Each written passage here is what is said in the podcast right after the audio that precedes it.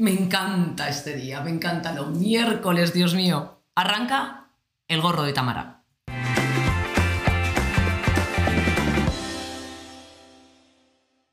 Mirad estas imágenes. Quien esté en YouTube lo podrá ver, pero quien esté en las plataformas digitales de podcast no lo podrá ver y yo os voy a decir qué es lo que estamos viendo. En una de esas imágenes aparezco yo besando la tripa de la maravillosa mujer que dio vida a mi hija Saila. Por si alguien no lo sabe, yo, mi primera hija nació por el método de gestación subrogada, que es un método de reproducción asistida, tema del que vamos a tratar hoy. Y en la otra foto soy yo embarazada. También tuve a mi hijo Antonio con el método de reproducción asistida. Estas etapas son las más felices de mi vida, pero justo antes fueron los peores años de mi vida. Yo diría incluso que se convirtió en una pesadilla. En una pesadilla. Em, yo me ayudé sola. Y claro, diréis, ¿por qué? Tu familia no estuvo a tu lado, tu marido, tus amigos, profesionales. Pues mirad, yo vi llorar a mi marido una vez, por lo mal que yo lo estaba pasando, y decidí... Yo me sentía culpable, ¿no? Entonces decidí no, no hacerle sufrir más, al igual que a mi familia. También evitaba esas preguntas de ¿y te has quedado? ¿y no te has quedado? ¿y, ¿y para cuándo? Otra gente no sabía que lo estaba intentando. ¿y para cuándo el bebé? Y que... Uf, era un agobio tremendo. ¿Por qué no me ayudaron profesionales? Yo me puse en manos de una psicóloga, pero claro, yo no sabía que existía, creedme, no lo sabía hasta cuando me he puesto a preparar este programa que existía la figura de un psicólogo especialista en este tema. Porque os puedo asegurar que hubiera sido la primera en pedir ayuda y ponerme en tratamiento. Por eso hoy, como en todos los programas, he querido contar con un grandísimo profesional. Él es Alfredo García Gárate, psicólogo especialista en reproducción asistida, lleva más de 10 años trabajando en la unidad de apoyo psicológico en una clínica internacional situada en Madrid. Recibió un galardón estrella de oro a su labor, ha participado durante siete años en el programa La aventura de saber, ha colaborado en diversas y conocidas cadenas de televisión y también en radio, es decir, yo creo que, que, se me escapan mil detalles, pero a la vista está que es un grandísimo profesional. Vamos a conectar con Alfredo y vamos a preguntarle bastantes cositas que creo que os van a servir de ayuda, porque viene de la mano, como os he dicho, de un profesional.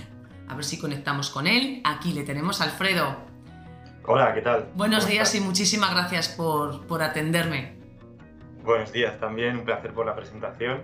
No, es lo que eres, ¿eh? Es, es, lo que eres, es lo que eres.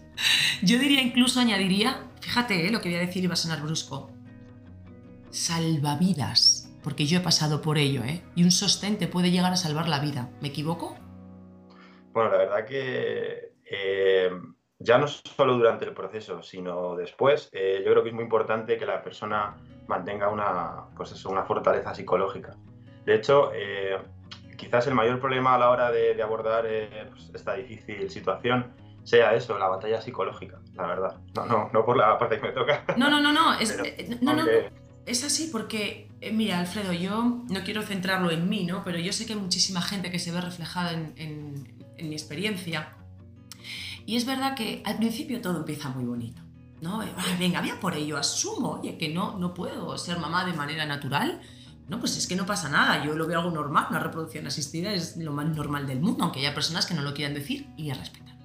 Pero yo creo que el problema, a lo mejor, dime si me equivoco, llega cuando, bueno, pues me da el primer eh, test, es negativo, me da el segundo y es negativo, y me da el tercero, ¡boom! y me viene el bajón.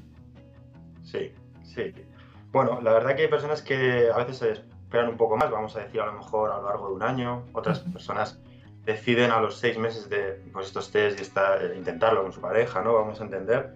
Eh, hay personas que también por su edad eh, es una variable muy importante, no es lo mismo a lo mejor intentar empezar a quedarte embarazada con 28 que con 36, ¿vale? Exacto. En ese sentido, claro, también el cronómetro va antes, ¿no? Digamos. Y eh, pues hay gente que sí, que en ese sentido se empieza a agobiar antes. Quiero decir que es una cuestión de, una situación personal de cada, de cada, mujer, en este caso, vamos a decir, y, de, y, de, y, de, los factores que, que, haya. Pero sí, hay un momento en el que la persona empieza a perder la esperanza y lo empieza a ver todo muy negro. Claro, y, además ese momento que, entra tu figura, ¿no? De, porque es, es, así, es así. Es decir, no es que nos machaquemos nosotras mismas, porque no es así. nadie se quiere hacer daño a sí mismo, ¿no? Pero llega un momento en el que dices, es que no puedo ser madre. ¿Cómo, cómo se ayuda? ¿Cómo podemos gestionar eso, Alfredo? Que, que, que, no, no metamos en la cabeza más carga de la que tenemos pensando que no podemos ser madre o que no seremos madres. Claro, a ver. es que aquí hay un factor sumamente importante que, que, es la esperanza. Entonces, ¿qué ocurre? Que hay personas que se sienten como muy crédulas teniendo esperanza eh, y en ese sentido como que creen que es más realista o, más consecuente ponerse en lo peor, ¿vale? Esto es una cosa que yo trabajo mucho en, las sesiones.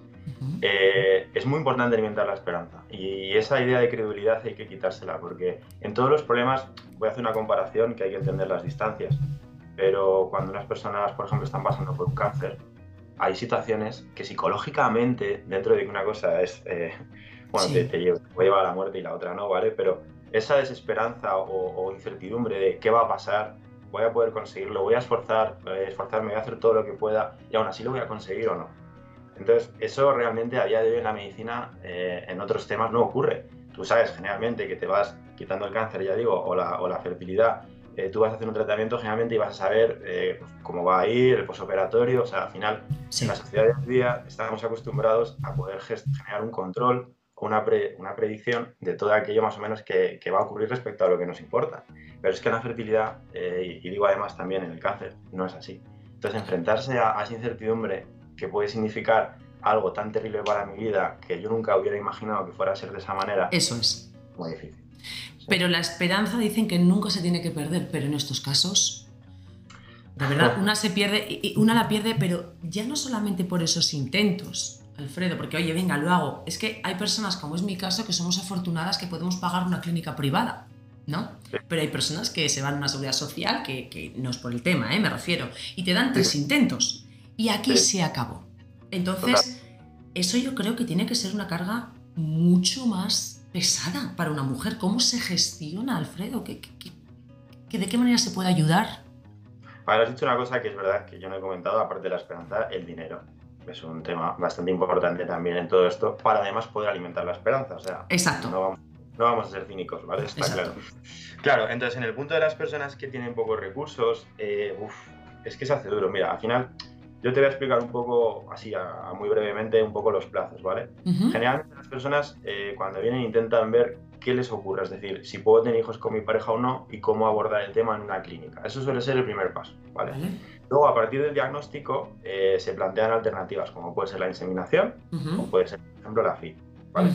Hay un tratamiento que es la ovodonación, que, bueno, es un tema también bastante complejo, interesante, que eso, bueno, viene a ser utilizar óvulos eh, de una donante, ¿vale?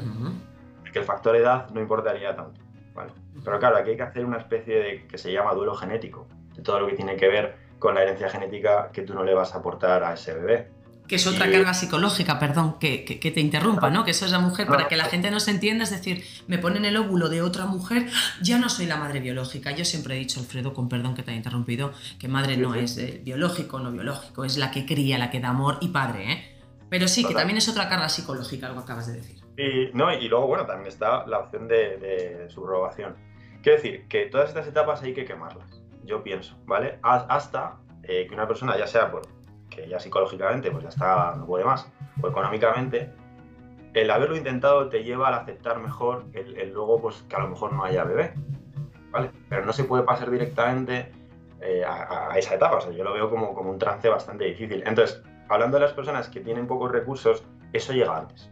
Esa parte en la que de alguna manera tienen que aceptar y aprender a vivir que se puede ser feliz, ¿eh? O sea, yo lo digo siempre, eh, que la felicidad no lo dan los hijos, ¿vale? Ni la pareja, depende de la construcción que se haga de, todo eso. al final son variables eh, a largo plazo muy difíciles de, gestionar y calcular. Se puede. Ahora, hay que pasar por todos esos trances. Es como cuando tú una pareja lo tienes que intentar todo antes de dejarle, ¿vale? sí, sí, no, es buen ejemplo. Sí, es verdad. Es verdad. A mí me pasó, a mí me pasó, eh, Alfredo, yo, pero claro, es lo que acabas de decir. La persona que económicamente no puede, eso le llega antes. Yo esa esperanza la tuve constantemente, porque económicamente podía permitírmelo. Entonces hice eso que estás diciendo. Parece que he estado contigo y que Dios sepa, que todo el mundo sepa que no es así, no te conozco, te he conocido hoy. Pero es verdad que agoté, ¿no? El decir, bueno, pues si mi problema es de los óvulos, de otra mujer no era ese el problema, no podía quedarme, ¿no? Y cuando ya psicológicamente no pude más, recuerdo que estaba en Rusia, yo no podía más, estaba hundida, optamos por la gestación subrogada, pero repito, yo me lo podía permitir. Entonces, claro, eh, hay personas que no. Hay otra parte, Alfredo, que me gustaría mucho tocar contigo, y es la pareja, la otra mitad. ¿no? Que muchas veces eh, eh, él o ella, ¿no? en este caso, mm, quieren hacerse más fuertes para no acentuar esa tristeza o ese bajón de su pareja, pero ojo también cómo lo pasan. sí. ¿Qué, ayudan, e-, qué, pasos necesitarían ellos para gestionar o ayudar a su pareja y ellos también mantenerse fuertes? Claro, a ver, es que eh, realmente mm, yo personalmente, bueno, está claro, soy hombre, se me oye, ¿no? que, quiero decir que el, mundo de la fertilidad muchas veces está como muy feminizado en ese sentido, y, yo lo entiendo, y es que es así, porque mucho de, lo que ocurre recae en la mujer. Eh, pero es verdad que yo creo, y yo siempre lo he hecho, ya digo, por la parte que me toca seguramente, que al hombre hay que darle un papel. Al hombre, bueno, a la pareja en este caso vamos a entender el hombre, ¿no? También hay, muchas mujeres, eh, eh, claro, que entre ellas dos deciden una de ellas quedarse embarazada y, también la otra parte lo pasa mal. Exacto, en ese caso que se llama el método ropa, lo digo yo por si a alguien también le interesa. ¿Cómo se llama? Eh, Perdón, Alfredo, ¿cómo? Método ropa, recepción ovocitaria de, la otra pareja. Vamos, a el acrónimo no sé exactamente cómo es, pero sí. No, lo sabía, no lo sabía. ¿Cómo se llamaba concretamente? De recepción ovocitaria, bueno, no me voy a enganchar en ello, ahora, vamos a leer el acrónimo.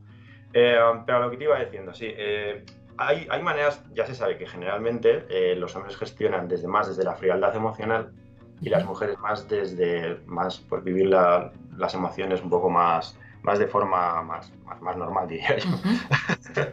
entonces, claro, ese papel que haces al hombre, es lo que tú dices, no solo es el mostrarse fuerte, es que además como que tiene que serlo, ¿me entiendes? Y tiene que vivirlo, parece que de una forma así como más estoica. Eh, y no está mal, no está mal, porque al final es verdad que también las mujeres sufren, bueno, eh, todo el tratamiento emocional muchas veces, eh, el tratamiento es hormonal, perdona, quería decir, entonces también tiene una carga importante, ¿vale? muchísima, muchísima. Las hormonas te revolucionan, claro, 100%. No, además es que cuanto más ciclos haces, es una, es una cosa que además acaba sobrepasando psicológicamente, porque impide hacer tu vida normal, o sea, se va acumulando, ¿vale? Es un factor acumulado.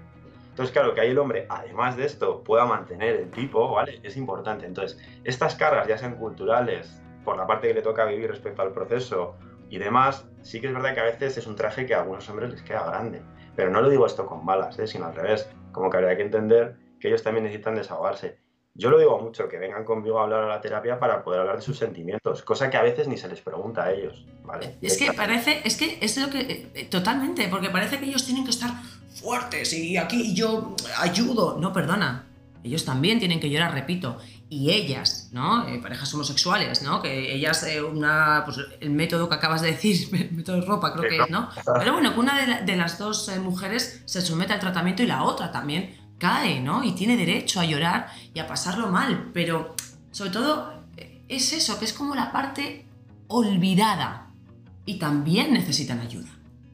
Sí, Sí, sí, además, de todas maneras, sí que es verdad que yo, mira, lo, asemejo a un, embarazo, en el punto de que, aunque de momento no se haya llegado a él, pero ¿cuál es la función del varón durante el embarazo? Pues es apoyar un poco, ¿no? Emocionalmente y hacer alguna especie de soporte, ya que tú no tienes esa carga. Pero eso no quiere decir que, yo se lo, pues mira, de un tema que no hemos hablado, lo has comentado un poco antes, pero a veces las personas acaban aislando. ¿vale? Y esto es un factor muy importante a largo plazo que hay que intentar evitar a toda costa. Eso, mira, lo tengo aquí apuntado, te lo quería preguntar, precisamente, lo tengo apuntado. Yo lo que hice quizá es un error, no lo sé, pero me gustaría que las personas que nos estén escuchando, tú que eres un, profesional de ello, dijeras si está bien o no. Yo decidí aislarme por evitar el sufrimiento que antes lo he comentado. Vi a mi marido llorar un día, recuerdo, eh, y tenía un partido, le vi llorar mucho y dije, se acabó, se acabó, se acabó, se acabó. Y, decidí no contarlo. Entonces no sé si hice bien o hice mal. ¿Qué debemos de hacer? Bueno, la verdad que, exacto, por eso, como te he escuchado, eh, no, no, no, la verdad que no recomiendo eso para nada. Es una reacción a veces normal en algunas personas, el, proteger ¿no? a los demás. Pero al final yo creo que, mira, si no, si no puedes, lo iba a decir en cuanto a lo que estábamos hablando de los maridos, si no puedes en ese momento hablar con tu pareja porque ella está sobrecargada, pues habla con un amigo, habla con alguien de confianza, con un psicólogo, habla con alguien que, puedas desahogarte sin a lo mejor estimular en exceso a esa persona. Yo en tu caso, ¿qué hubiera dicho? Bueno, si en ese momento a tu marido a lo mejor, no sé, le, le un poco sobrepasado, a él le hubiera dicho que lo hablara contigo si puede ser y si no, como te he dicho, con una persona íntima y a ti, por supuesto, que también hubieras hecho lo propio con... Es muy importante tener un apoyo, una red de apoyos. Ya no hablo de profesionales, ya no hablo del psicólogo, sino eso, gente que además digo, mira, además es que lo, suelo separar en diferentes categorías, por decirlo así. ¿Vale? Y que además No, que te me habías parado un segundito, pero te retomo, perdón, ¿eh? Que te habías parado, puedes continuar, perdón. Te habías parado la pantalla.